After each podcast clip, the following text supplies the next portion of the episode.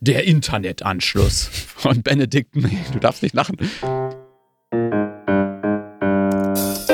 Geht's schon los? Ja, jetzt geht's los. Ich drücke jetzt auf jeden Fall hier auf Stopp. Ja, jetzt machen wir Stopp. Sollen wir einmal noch hinter den Zeilen droppen? Ja, finde ich gut.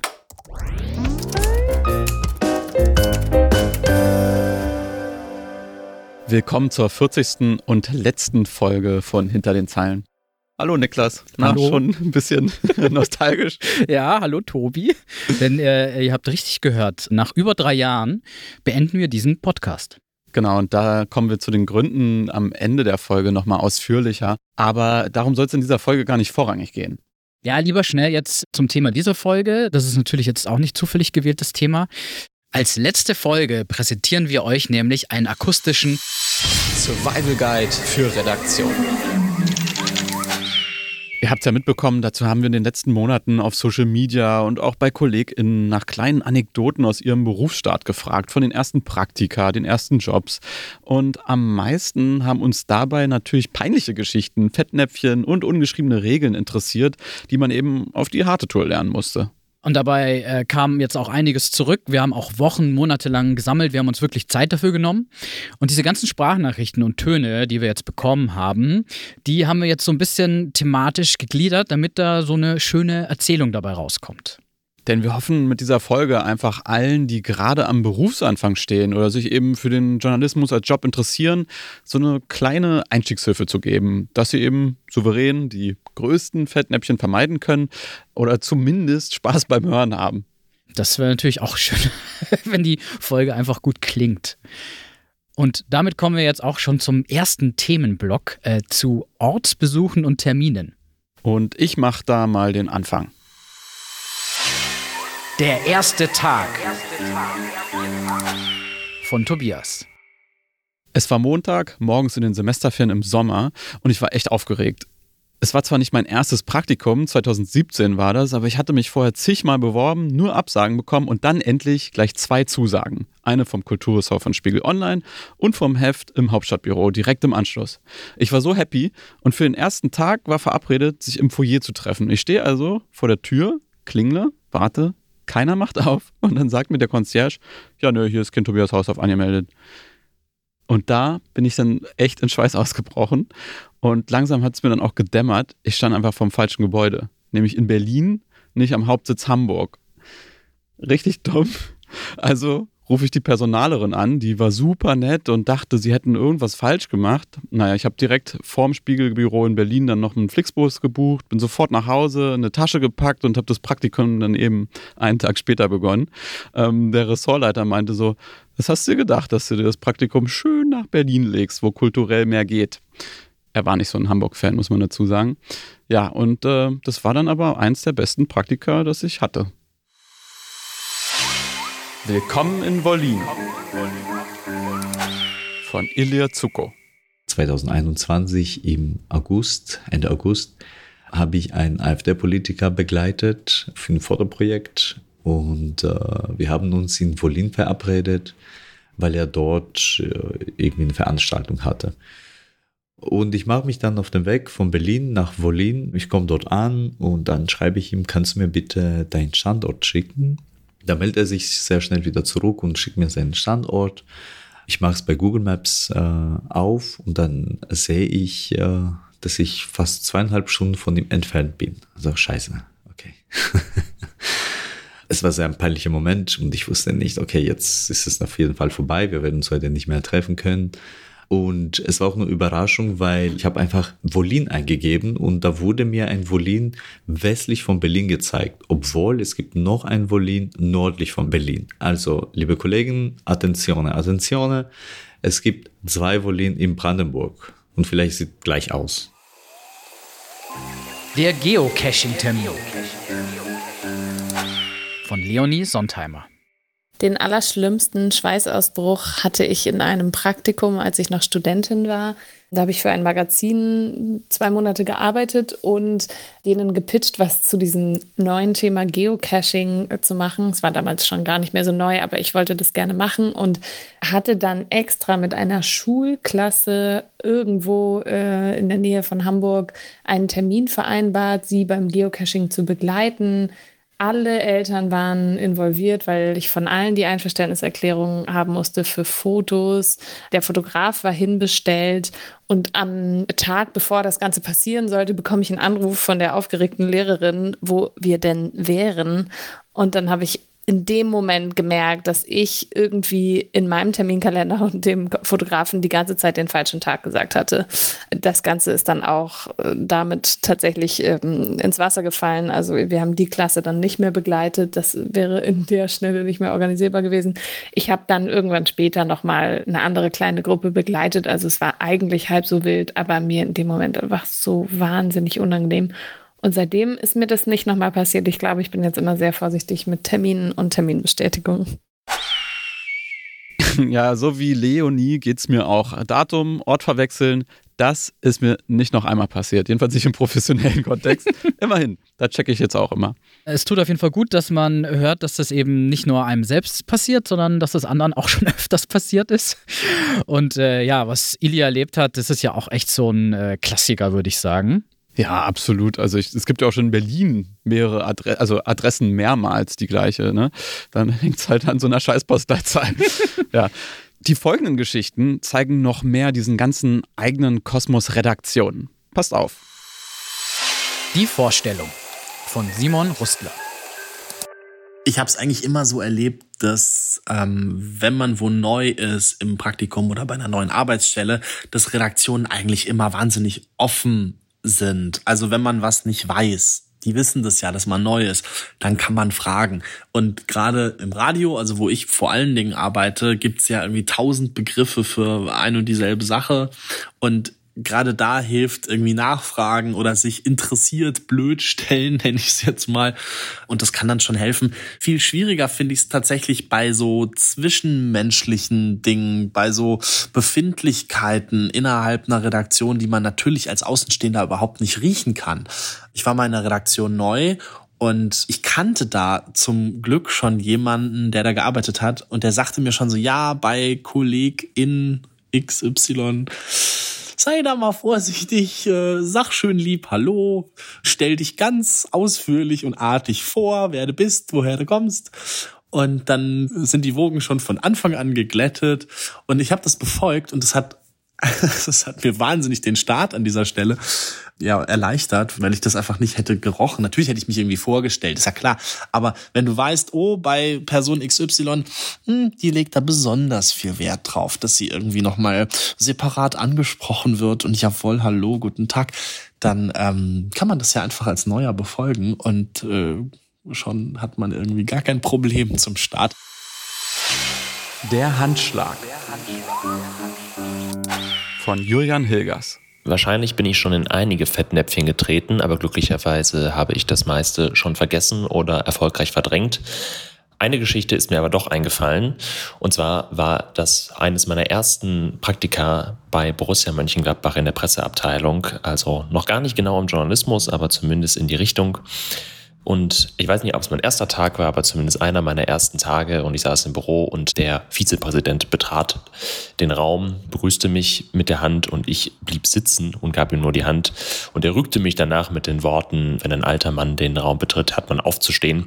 Ja, hat mich nicht gut aussehen lassen und äh, ja, war mir natürlich dann auch ein bisschen unangenehm. Und auch wenn es vielleicht ein bisschen veraltet hat, hat er vielleicht recht. Also wenn der Chef ins Büro kommt, vielleicht mal sich die Mühe machen, kurz aufzustehen und die Hand zu geben. Der Marzipankuchen von Martin Hogger. Ich war mit damals 25, das war meine erste feste Redakteurstelle in einer Lokalzeitung und ich war zusätzlich der erste von außen angestellte Redakteur seit 15 Jahren wegen Werbekrise, Abokrise und was weiß ich. Und deswegen war ich schon so unter besonderem Pflicht. Ich habe halt trotzdem halt dann reingehauen und habe in der zweiten Woche am Montag war ich arbeiten und habe am Abend einen schockierten Anruf von meinem damals Chef Redakteur, stellvertretender Chefredakteur noch, dessen Einstellung ich war, bekommen. Er so, wo bist du denn? Wo bist du denn? Und ich so, ja, arbeiten, was sonst? Und er so, du hättest heute Wertetagung gehabt. Das große Problem war, er meinte, ich muss mich dann entschuldigen. Für die Wertetagung, da wird ein Hotel gebucht und die ganzen Neueinstellungen quasi müssen da mit dem Geschäftsführer mit ihr, über ihre Werte sprechen und über die Werte eben unserer Zeitung. Und ähm, er meinte, ich muss mich persönlich bei dem Sekretär des Geschäftsführers entschuldigen. Das sei ein bisschen ein exzentrischer Mensch. Dann habe ich halt da angerufen. Und dieser Herr hat dann erst einmal gesagt, so, ja, ja, es wird schon Zeit, dass Sie sich entschuldigen, Hocker. Und also eine ganz normale Entschuldigung reicht nicht. Und ich so, ja, wie meinen Sie das? Und dann meinte er so, ich bin hier gerade auf der Startseite unserer Zeitung. Da ist links und rechts überall Werbung. Und da will ich, dass Sie jetzt uns einen Kuchen in die Chefredaktion schicken. Also Entschuldigung. Und ich dachte, das meint er nicht ernst, oder? Das meint er nicht ernst. Ich weiß bis heute noch die Marke Flora Prima. Und dann habe ich halt auf die Startseite unserer Werbung geschaut und natürlich vollkommen andere vollkommen andere Werbung angezeigt bekommen. Und dann meinte ich zu ihm, ja, was ist, äh, also, was ist, wo soll ich das bestellen? Ich, ich dachte eigentlich die ganze Zeit, er verarscht mich. Und er so, nee, da Flora Prima. Und dann musste ich da tatsächlich seinen Lieblingskuchen in die Chefredaktion bestellen für ihn. Und ich habe dann meine ganzen Kolleginnen gefragt, das kann der noch nicht ernst meinen. Und alles so, ja, das meint er nicht ernst, oder meint es doch ernst. Er hat einen sehr exzentrischen Ruf gehabt einfach. Und dann habe ich tatsächlich für 30 Euro den so eine Marzipan-Zuckergusstorte in die Chefredaktion. Eine pappsüß, fast ungenießbar, habe ich mir sagen lassen. Und der hat sich natürlich sau gefreut. Und drei Wochen später saß ich halt einfach in der nächsten Wertetagung drin. Und wir haben halt einfach nur, ja, einen Tag halt einfach in so einem Hotelkomplex einfach rumgesessen und haben ein bisschen, ein bisschen gelabert zu 60. oder so. Also ich kann Marzipan ja überhaupt nicht leiden. Echt? Also äh, ich bin ja richtiger Marzipan-Fan, aber das wusste jetzt ich gar nicht. Sowas kommt jetzt raus. Okay. Ja, ja, ich mag schon richtig gerne. Aber ja, bei der Geschichte dachte ich mir auch so, also äh, ich mag jetzt Marzipan auch nicht so viel, dass ich mir jetzt so einen Kuchen da vor allem alleine, wie ich verstanden habe, reinschaufeln kann. Naja. Ja, vielleicht war der Chefredakteur ja großzügig und hat da im Büro geteilt. Also ich weiß nicht, ob das, es klang ja so ein bisschen wie die ganze Etage. Ich weiß es nicht. Ja. Naja, so oder so. Also so wie der drauf war, kann auch sein, dass er ihn einfach alleine haben wollte. Völlig verrückt, wie kauzig Menschen sein können. Aber das hat ja schon, also das hat ja schon fast was Höfisches, so dieses Etikette, Regeln, ne? Also du hast da, Martin, du hast dagegen verstoßen, deshalb ähm, Nee, das muss jetzt schon so sein. Strafe muss sein. Ja, also echt wie bei Hof. Ja, und wir plädieren auf keinen Fall dafür, so diese ganzen Eigenheiten oder eben Kauzigkeiten der ganzen Kollegen und Kolleginnen äh, zu beachten. Das geht ja auch gar nicht. Aber es ist auf jeden Fall gut, wenn man diese ganzen Sachen mal so auf dem Schirm hat, um das Schlimmste zu verhindern. Ja, zumindest, wenn man den Job behalten möchte. Genau. Wenn nicht, tut alles, ist alles okay, weg da. Ja, aber KollegInnen sind ja nicht nur lästig und kauzig, sie sind auch sehr erfahren in ihrem Job und haben meistens auch viel Vorwissen. Und das sollte man auch immer im Kopf behalten, wie die folgenden Geschichten zeigen. Der Pulitzer-Preis von Sophia Rockenmeier. Das habe ich in meinem Praktikum bei der Frankfurter Allgemeinen Sonntagszeitung gelernt.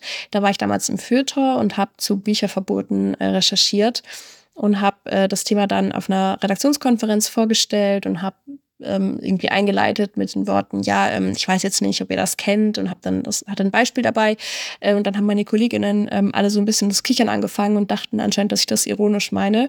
Und dann hat sich herausgestellt, dass ich tatsächlich die Einzige in der Runde war, die dieses Buch halt vorher nicht kannte, ähm, weil es unter anderem auch einen Pulitzerpreis gewonnen hat und sehr, sehr bekannt war. Von daher lautet mein Tipp an neue Praktis auf jeden Fall, selbst wenn ihr mehrere Tage lang euch in ein Thema einarbeitet, geht davon aus, dass ihr in der Redaktion am wenigsten über dieses Thema wisst. Ihr arbeitet halt mit Expertinnen zusammen, die seit Jahren oder auch Jahrzehnten sich in ein Thema eingearbeitet haben.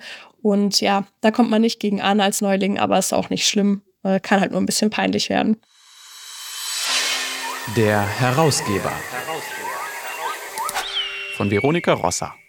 Meine erste Stelle hatte ich bei einer größeren Tageszeitung im Newsletter-Bereich und in den Newslettern war auch immer so ein Meinungsstück, das eben uns von verschiedenen RedakteurInnen geschickt wurde. Bei einer meiner ersten Schichten habe ich dann mit dem Chefredakteur telefoniert, der für den Newsletter was schreiben sollte. Und er hat mich gefragt, wer denn heute das Meinungsstück schreibt. Und dann habe ich den Namen irgendwie buchstabiert und rausgesucht und gemeint, so, hm, naja, ich weiß nicht, ob Sie den kennen und dann ähm, kurz danach gemerkt, dass das der Herausgeber der größeren Tageszeitung war. Also das war mir dann schon sehr unangenehm. Mein Tipp ist also, wenn man eine neue Stelle oder ein Praktikum anfängt, sich einmal kurz vorher zu informieren, wer denn da in den oberen Positionen sitzt. Also so ein paar Namen könnte man da schon kennen oder zumindest mal gehört haben. Der Intuition vertrauen. Von Britta Rotsch was ich gerne irgendwie auch früher gewusst hätte, dass ich meiner Intuition vertrauen kann, was die Themenauswahl betrifft. Vor allem am Anfang ist man unsicher, ob das alles passt und sobald eine Person dir etwas sagt, die jahrelange Erfahrung in der Medienbranche hat, denkst du auf einmal so, okay, gut, ähm, diese Person hat auf jeden Fall recht. Ich wollte mal zum Beispiel eine Geschichte machen über ein Transpaar und habe das vorgeschlagen und die Redakteurin hat darauf einfach nur geschrieben, wenn sie noch eine Geschichte von einer Transperson liest, rastet sie aus. Es ist alles schon so ausgelutscht, sie kann nichts mehr dazu hören. Ich war so, okay, ähm, krasse Ansage, aber habe das sehr ernst genommen. Heutzutage wüsste ich, äh, dass diese Person einfach nicht die richtige Ansprechpartnerin für mich war, die sich nicht mit Feminismus beschäftigt hat und daher auch kein Interesse hatte, diese Geschichte in die Welt zu bringen. Heute würde ich einfach eine andere Redakteurin oder einen anderen Redakteur anschreiben, beziehungsweise vielleicht ein anderes Medium auswählen. Und das ist mir sehr oft in meinen Anfängen passiert. Also nur wenn man eine Absage bekommt von einer Redaktion, heißt es nicht, dass das Thema schlecht ist. Das war auf jeden Fall ein großes Learning. Und Themen, die eher männlich besetzt sind, in Anführungszeichen, wie Ausland oder Waffengeschichten, was ich zum Beispiel mal vorgeschlagen hatte, wurde mir auch gesagt, nee, mach das nicht, mach lieber irgendwas anderes. Und dann wurde das einem ähm, Kollegen von mir das gleiche Thema vorgeschlagen, was ich vorgeschlagen hatte, aber er durfte das machen, äh, weil er halt ein Mann ist, so. Und das sind halt auch so äh, Geschlechterstereotypen, die auch bei älteren Herren ja noch sehr festgesetzt sind. Also lasst euch alle nicht verunsichern. Das wäre auf jeden Fall mein mein Ratschlag und Learning. Ja, und jetzt äh, also auf die Erfahrung und das Wissen von Kollegen und Kolleginnen vertrauen oder lieber der Intuition? Ja, beides, ne? Also, ja, genau, ganz einfach. ganz, ganz einfach. Nee, da müssen wir leider dann doch alle durch. Also einfach zu lernen, wann man eben auf Rat hört, wann man sich durchsetzen muss, das, das Gefühl dafür zu bekommen, wo muss ich für mich einstehen oder wo nehme ich das einfach mal an, weil es eben vielleicht doch da der Erfahrungsvorsprung ist. Ja, da gibt es keine Abkürzung, muss man lernen. Was auf jeden Fall hilft, wenn man weiß, für wen man arbeitet. das ist so super basic, würde ich sagen. Da kann man nämlich so ein peinliches Gespräch, das Veronika führen musste, äh, ziemlich leicht vermeiden.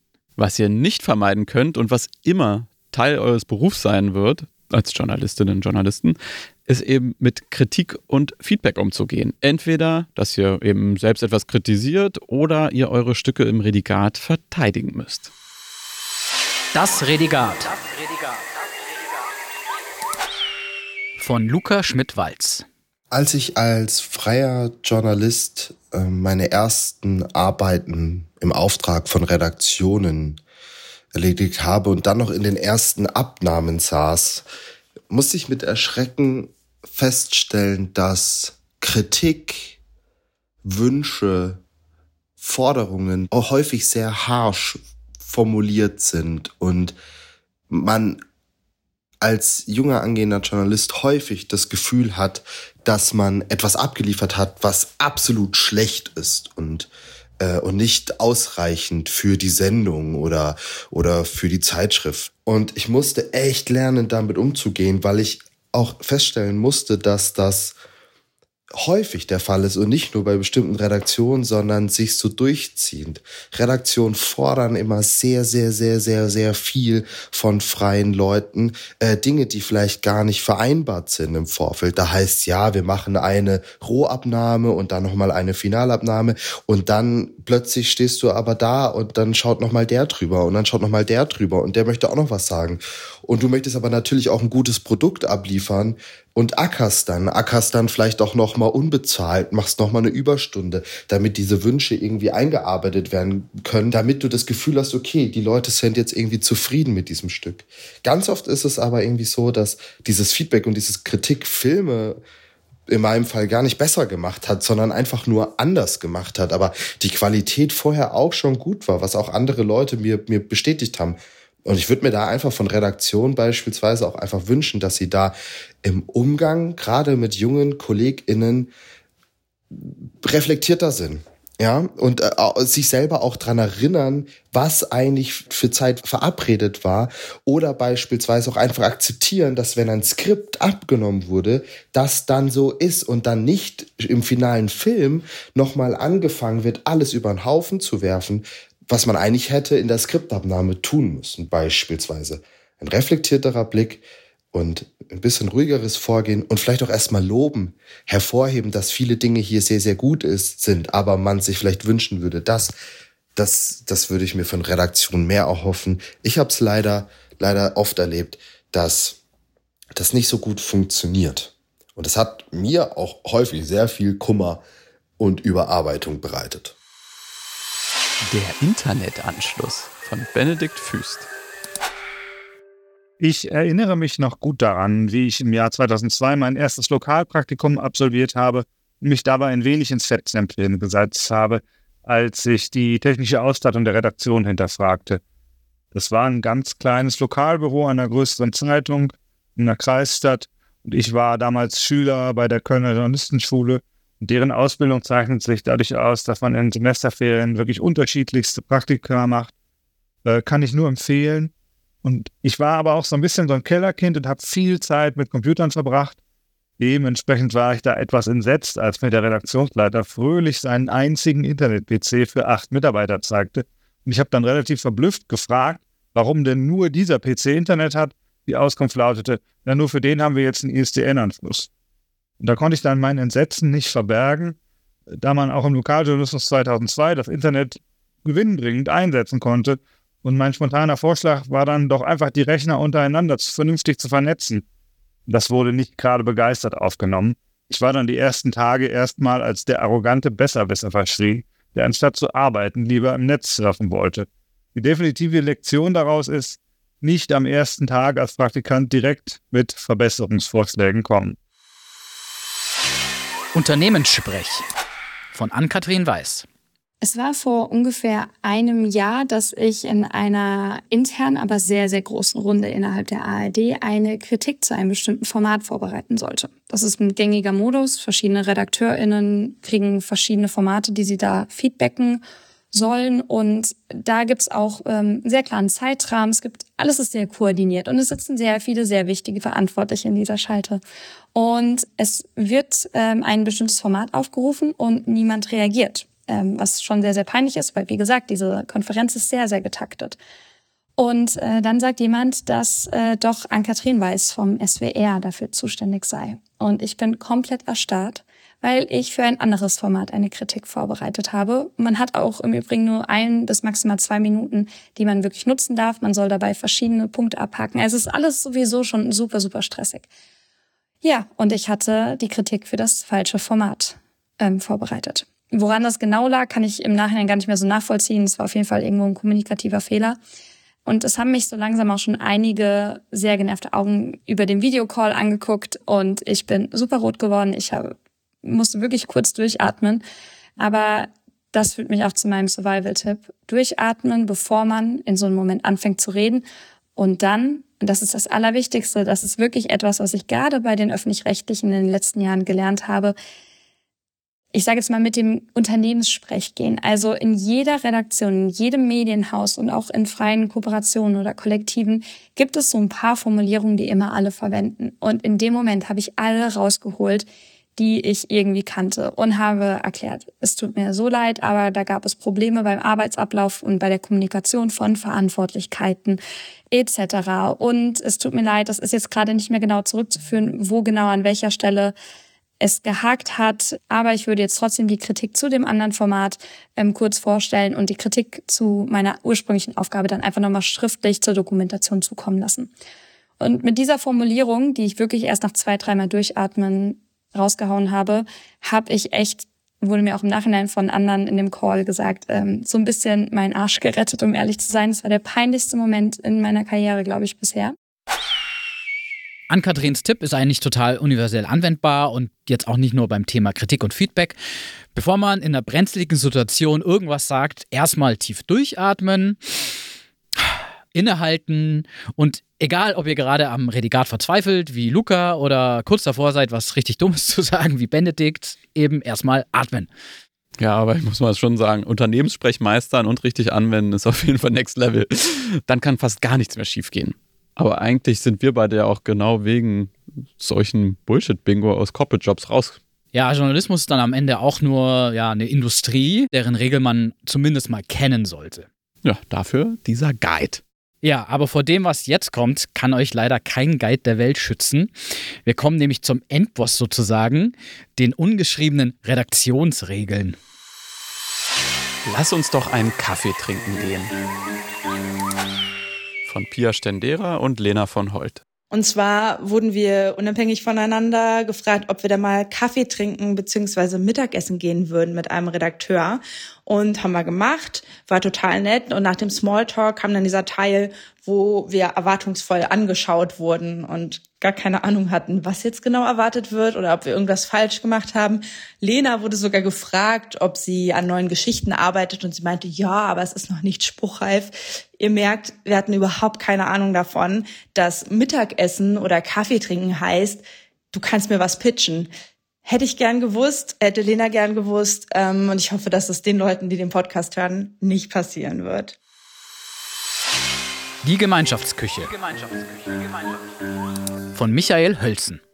Ein ganz sensibles Thema bei Arbeitsstätten, vor allem bei Arbeitsstätten mit Großraumbüros, ist dann die Gemeinschaftsküche. Auch bei Radio 1 ist das nicht anders. Da tun sich dann menschliche Abgründe manchmal auf. Zum Beispiel am Kühlschrank bei unserem Kühlschrank war es so, der hatte die unangenehme Eigenschaft entwickelt, das Essen, was man da so zwischengelagert hat, weil zum Beispiel die Kantine nur ein schlechtes Angebot hatte oder manchmal auch ganz zu, das ist auf merkwürdige Art und Weise immer wieder verschwunden, war weg und das war natürlich total ärgerlich weil man sich da ja drauf verlassen hat. Man hat es am Tag vorher da in den Kühlschrank reingepackt und denkt sich am nächsten Tag, ach, jetzt habe ich Hunger, jetzt mache ich mir das schön in der Mikrowelle ah, dann warm und dann passierte da eben nichts.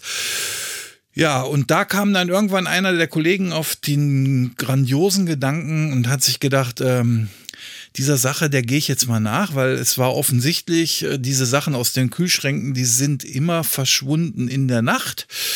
Und dann hat er über mehrere Monate ähm, wirklich so in detektivischer Kleinarbeit die Dienstpläne übereinander gelegt und dann war irgendwann klar, okay, der Kollege war in der Nachtschicht immer der Nachrichtensprecher, der muss es gewesen sein.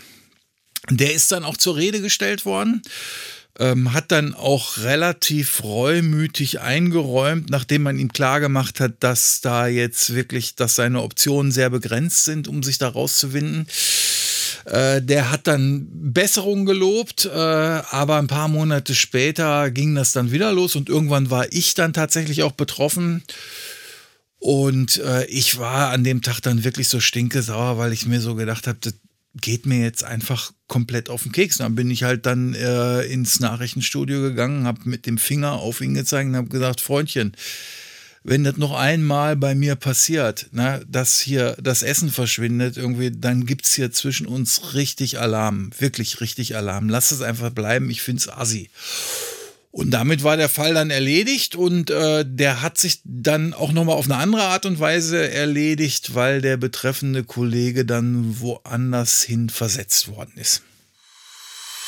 Desk Sharing von Niklas. So, jetzt bin ich dran. Mein erstes Praktikum bei so einem richtig großen überregionalen Medium, das war bei der Süddeutschen Zeitung. Und damals war ich im Medienressort für sechs Wochen. Und bei der Süddeutschen Zeitung oder zumindest in dem Ressort war eben so Desk-Sharing angesagt. Theoretisch hatte schon jeder und jede so ein bisschen so ihr eigenes Büro, aber gerade wir als äh, Praktis, wir mussten uns eigentlich immer so einen Platz suchen, weil es gab jetzt kein extra Büro für uns. Aber dann war eben dieser Tag, um den es heute geht, da war im Medienressort jeder Schreibtisch eben besetzt. So, dann war ich so, ja, theoretisch ist ja Desk-Sharing. Und deswegen habe ich auf unserem Stockwerk einfach mal geguckt, wo noch was frei ist. So, wir haben uns das Stockwerk mit dem Feuilleton geteilt, das natürlich viel mehr äh, Leute hatte. Deswegen waren auch viel mehr Büros eben von den Feuilletonisten und Feuilletonistinnen. Und äh, dann bin ich da so rumgewandert und habe dann immer so reingeguckt. Ähm, in der Süddeutschen Zeitung ist es so, dass die Türen ähm, aus Glas sind. Deswegen kannst du auch einfach in die Büros reingucken, ohne reinzugehen. Naja, auf jeden Fall habe ich dann so ein Büro gefunden das war leer. Das war ziemlich verrückt. Und zwar war das voll mit Medien. Die ganzen Wände waren voll mit Regalen und diese Regale waren eben voll mit Büchern und DVDs. Und am Boden ging es dann weiter. Es waren so ewig hohe Bücherstapel und DVD-Stapel. Und es gab dann nur so einen kleinen Weg, mit dem du dann zum Computer gekommen bist. Naja, es war niemand da. Dachte mir so, ja gut, ich muss mich ja irgendwo hinsetzen. Habe ich mich da reingesetzt. Mich eingeloggt und habe angefangen zu arbeiten. Dann relativ kurze Zeit später, vielleicht eine halbe Stunde, vielleicht eine Stunde später, da merke ich aus meinem Augenwinkel so an der Tür, dass da immer wieder so ein älterer Typ vorbeischleicht. Wie gesagt, die Türen waren eben aus Glas. Und ich habe mir nichts dabei gedacht, habe gearbeitet, weil ich dachte, ja gut, ähm, wenn irgendwas nicht stimmte, werden sich die Leute schon melden. Habe gearbeitet, aber dieser Typ ist dann die ganze Zeit immer rumgeschlichen und ist dann auch mal stehen geblieben, hat reingeguckt und hat das wirklich öfters gemacht, bis er sich dann irgendwann getraut hat, die Tür aufgemacht hat und dann, ähm, ich kann mich an die Worte nicht erinnern, aber sowas sagte so, hey, ähm, was machen Sie hier drin? Ähm, das ist mein Büro. Und dann war ich so, ähm, ja, ich bin hier Praktikant im Medienressort und es war kein Schreibtisch mehr frei, deswegen dachte ich mal, setze ich mich hier rein. Und man hat richtig gemerkt, er konnte mit dieser Situation gar nicht umgehen. Er war so total überfordert, dass da jetzt so ein fremder Mensch in seinem Büro sitzt und das eigentlich theoretisch Desk-Sharing ist. Das äh, war wahrscheinlich ihm vielleicht bewusst, aber er hat das auf jeden Fall nicht gelebt. Naja, ich habe mich ausgelockt und bin dann einfach gegangen und dann habe ich mir den äh, nächsten Schreibtisch gesucht. Die Redaktionssitzung von Anonym. Ich arbeite für ein drittes Programm der öffentlich-rechtlichen. Seit Corona ist Homeoffice hier eher die Regel als die Ausnahme. Arbeitsfaul wie ich bin, ziehe ich mich oft erst zwei Minuten vor dem 9 Uhr Meeting an. Oft arbeite ich im Bett. Einmal musste es so schnell gehen, dass ich wirklich nur ein Shirt anhatte. Macht nichts, dachte ich. Sieht ja keiner. Es klingelt an der Tür. Scheiße. UPS. Dringend.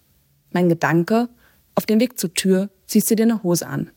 Die Kamera ist an, ich springe auf, zeigt der kompletten Online-Redaktion meinen nackten Arsch. Zum Geburtstag habe ich dann eine Postkarte mit einem Arsch drauf bekommen. Mein Learning jedenfalls, berufsgemäße Kleidung ist wichtig.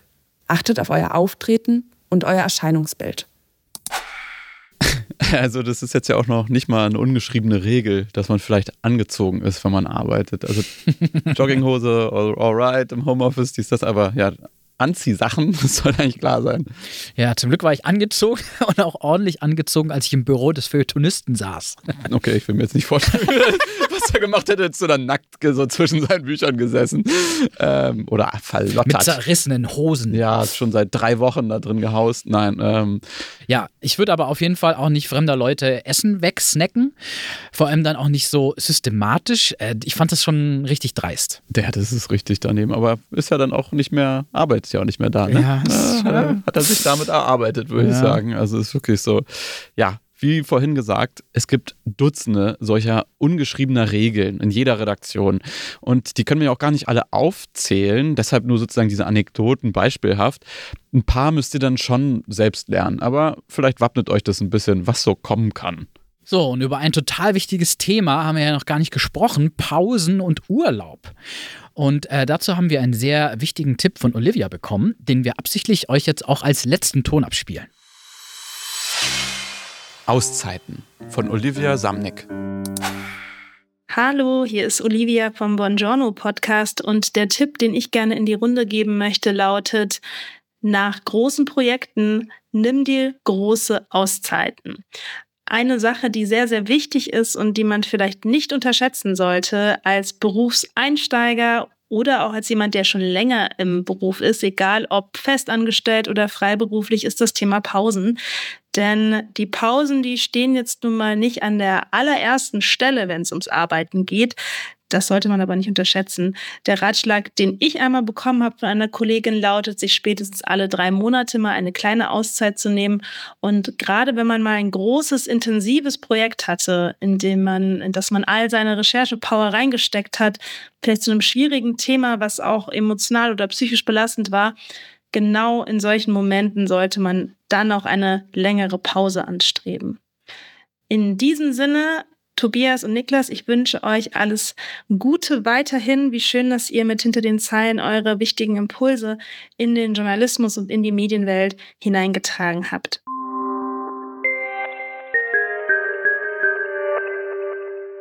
Wir haben uns total über alle liebe Grüße gefreut, die wir jetzt ähm, nicht nur von Olivia, sondern von allen bekommen haben, die sich jetzt in letzter Zeit noch bei uns gemeldet haben, seitdem eben wir angekündigt haben, dass der Podcast zu einem Ende geht.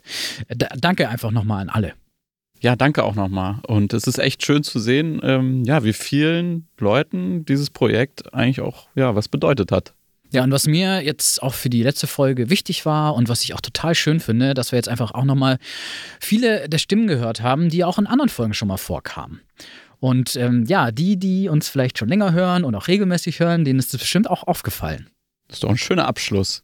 Ja, und jetzt müssen wir eigentlich, äh, jetzt haben wir euch auf die Folter gespannt, jetzt müssen wir euch natürlich jetzt auch endlich erklären, warum wir jetzt überhaupt mit dem Podcast zu einem Ende gekommen sind. Hä, ich dachte das bis unendlich. wenn zwei Männer einen Podcast anfangen, ja, muss genau. man immer reden. Ja, für immer. Nein, genau. Also wir haben, glaube ich, einfach in letzter Zeit öfters die Erfahrung gemacht, dass eben die Arbeit für einen Podcast einfach hinten runterfällt oder es ja. ist das, was halt von der Priorität weiter hinten liegt einfach, weil wir arbeiten, leben und das mhm. Geld kommt woanders her. Es ist einfach so. Genau, und deshalb äh, haben wir auch manchmal dann einfach Themen gemacht. Ja, klar, schon, weil wir stehen dahinter, aber dann auch, ja, okay, das ist jetzt auch schnell umsetzbar. Wir genau. haben jetzt einfach diesen Monat beide gar nicht so viel Zeit. Was, wir können jetzt nicht so was Aufwendiges machen, wie zum Beispiel jetzt in dieser Folge. Ja, und da hat es dann auch einfach manchmal einfach so an so richtig neuen Ideen gehapert, die uns so richtig begeistern. Und ich finde, wenn man so langsam merkt, dass die Begeisterung nachlässt, dann muss man eine Sache auch einfach aufhören. Ja, und gleichzeitig war der Podcast auch schon so ein bisschen am Stagnieren, muss man ehrlich sein. Also erstmal, was die Reichweite anbelangt. Eine kleine, aber feine Reichweite. Ja, genau. Die Reichweite war gut und äh, für die Zielgruppe äh, auf jeden Fall auch ganz gut. Aber wir hatten jetzt auch einfach auch keine Perspektive, mit dem Podcast auch Geld zu verdienen. Wir hatten das auch ziemlich ausgereizt und hatten jetzt auch keine große Option mehr, die wir irgendwie noch mehr machen konnten. Also da waren wir auch an so einem Punkt, wo, wo klar war, es wird immer eigentlich mehr Hobby bleiben bleiben oder nebenher Ding und wir können damit nichts verdienen. Und wie gehen wir damit jetzt um? Genau, und so als Leidenschaftsprojekt muss man schon festhalten, das waren jetzt dreieinhalb, über dreieinhalb Jahre, mhm. 40 Folgen, jeden Monat eine Folge. Ja, plus irgendwie zwei Monate Sommerpause mal, ne? Aber ja, wir haben ja wirklich jeden Monat eine Folge gemacht und ähm, haben das einfach auch als Spielwiese gesehen, um rumzuexperimentieren, sei es jetzt ähm, an der Struktur, den Themen der Folgen, auch Produktion. Wir haben ja auch Sachen ausprobiert äh, mit Live, mit Publikum und äh, Live on Tape und so und ja, haben auch Methoden ausprobiert, damit Geld zu verdienen. Wir hatten ja auch sogar mal Werbung drin. Ja, und dann hat, haben wir so ein bisschen das Gefühl, eigentlich haben wir jetzt richtig, wir haben eigentlich so alles mit dieser Spielwiese gemacht, mhm. äh, die wir die wir machen wollten. Genau, irgendwie alles gemacht, was man eben so mit einem Podcast irgendwie machen kann. Ja, das waren jetzt erstmal so auch unsere persönlichen Befindlichkeiten, kann man sagen. Aber äh, darüber hinaus äh, sind wir auch äh, überzeugt, dass diese junge Kritik, die wir ja auch immer mit diesem Podcast äh, liefern wollten, also so eine junge Sicht auf die Branche und junge Kritik, dass die jetzt auch langsam vielleicht von anderen kommen sollte. Also dass wir. Wir sind ja, alt. Ja, genau. Also so alt sind wir ja noch nicht, aber ja, wir sind zu dem Format wahrscheinlich auch ein bisschen entwachsen. Ja, aber da haben wir uns auch schon vor einer Weile da in die Augen geschaut. Das war jetzt keine Entscheidung von irgendwie im letzten Monat oder so, sondern genau diese ganzen Gründe die haben uns eigentlich da schon so Ende des, ja, im Sommer, Ende des Sommers dazu geführt, dass wir gesagt haben, okay, müssen wir da grundsätzlich reden, wie, wie, lang, wie lange wollen wir das jetzt noch machen? Mhm. Welche Themen brennen uns wirklich, wollen wir auf jeden Fall noch machen? ja, deshalb wollten wir jetzt auch zum Ende nochmal eine richtig schöne Folge machen und das haben wir dann auch schon im September eigentlich angefangen so zu planen und anzugehen. Ja. Ja, und deshalb, wie geht es jetzt eigentlich weiter mit dem Podcast äh, und auch, ja, allem, was da dranhängt, mhm. Social Media, Website und so weiter. Wir werden jetzt natürlich nicht sofort alles löschen und die Folgen bleiben ja auch bestehen. Also sprich, das bleibt auf dem Server. Ihr könnt die vorhandenen 40 Folgen jederzeit nochmal hören. Mhm. Die sind zum Teil ja auch einfach zeitlos. Ja, nicht, nicht alle, aber einige haben jetzt auf jeden Fall mehrere Jahre auch einfach Bestand. Und genau, und deswegen bleibt auf jeden Fall der Podcast sowieso bestehen und äh, auf jeden Fall Instagram bleibt bestehen. Äh, Twitter, äh, also Twix, äh, wie es ja heißt, ist ja ist ja tot. Ist ja eigentlich tot so und äh, deswegen werden wir uns da auch einfach abmelden, weil wir wollen da auch gar nicht mehr sein. Deswegen äh, folgt uns gerne auf Instagram und weil nämlich, ähm, ja, das bleibt bestehen und wir werden da auf jeden Fall auch teilen, ähm, was wir so in Zukunft machen, werden da mal auch posten, wenn wir an irgendwelchen Projekten dran dran sind. Also das lohnt sich schon, das einfach mal abonniert zu lassen. Genauso wie der Podcast. Weil ganz ehrlich, so ein Podcast-Feed, äh, den kann man auch immer noch irgendwie, auch nach einer längeren Pause nochmal neu irgendwie äh, bestücken, neu bespielen. Vielleicht ja. unter einem neuen Thema. Deswegen bleibt einfach, abonniert das einfach, lasst es einfach das Abo da. Genau, außer vielleicht bei der Steady-Seite, die werden wir dann genau. dicht machen. Ja, aber vielleicht als Tipp dann noch, wo ihr weiterhören könnt. Falls ihr sie noch nicht kennt, dann hört doch unbedingt bei dem Podcast Druckausgleich von Luca und an Katrin und dem Podcast Bongiorno von Olivia rein. Mit beiden haben wir auch schon Crossover-Folgen produziert und ja, wir finden nicht nur die Menschen dahinter sympathisch, sondern glauben auch, dass mir mit ihnen auf dem Laufenden bleibt, was einfach so in der Branche passiert und ja, dass sie auch weiter Kritik äußern. Ja, und dann vielleicht noch, äh, wie geht es denn mit uns persönlich auch weiter?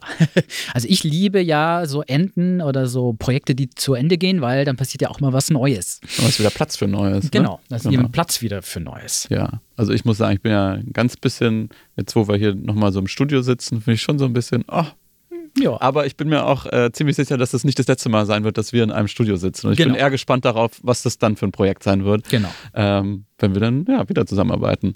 Ja, Tobi, was steht denn für dich jetzt für das neue Jahr an? Kannst du ja auch nochmal erzählen.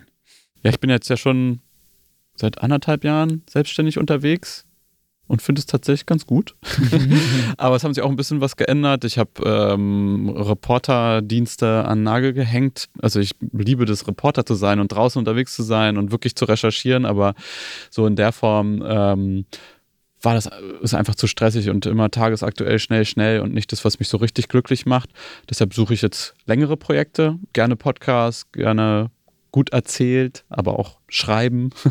Bin ich auch immer zu begeistern, Reportagen und so. Genau, will mich dem mehr widmen und habe auch noch mit einer Fortbildung als Audiobiograf was ganz Neues angefangen, nämlich dass ich für das Projekt Familienhörbuch arbeite, wo es darum geht, todkranken Eltern zusammen ein Hörbuch für ihre Kinder aufzunehmen. Und das ist so eine Aufgabe, ich, da sehe ich sehr viel Sinn drin. Also, und was sonst noch so kommt, mal gucken. Wie gesagt, also ich bin noch bei Radio 1 äh, viel in der Redaktion, mache da jetzt auch mehr. Und aber das, wie gesagt, alles freiberuflich, also ist man ja auch immer in der Lage, so ein bisschen zu steuern, wie viel man in welchem Monat macht und was so für Projekte kommen. Aber an sich bin ich vor allem auch offen für Neues. Deshalb, wenn ihr was habt und ihr glaubt, ey, der könnte bei uns ins Team passen, auch gerne melden. Und wie ist es bei dir, Niklas?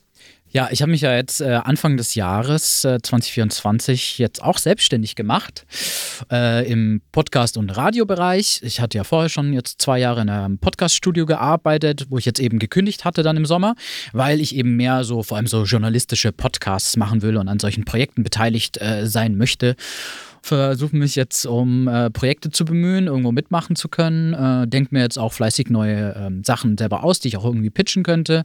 Spreche mit Leuten, über mögliche Kooperationen. Ähm, mhm. Ja, und denke eben auf Formaten auch rum. So eine kleine Leidenschaft ist ja auch so, so Essen und Kochen. Ja, ja.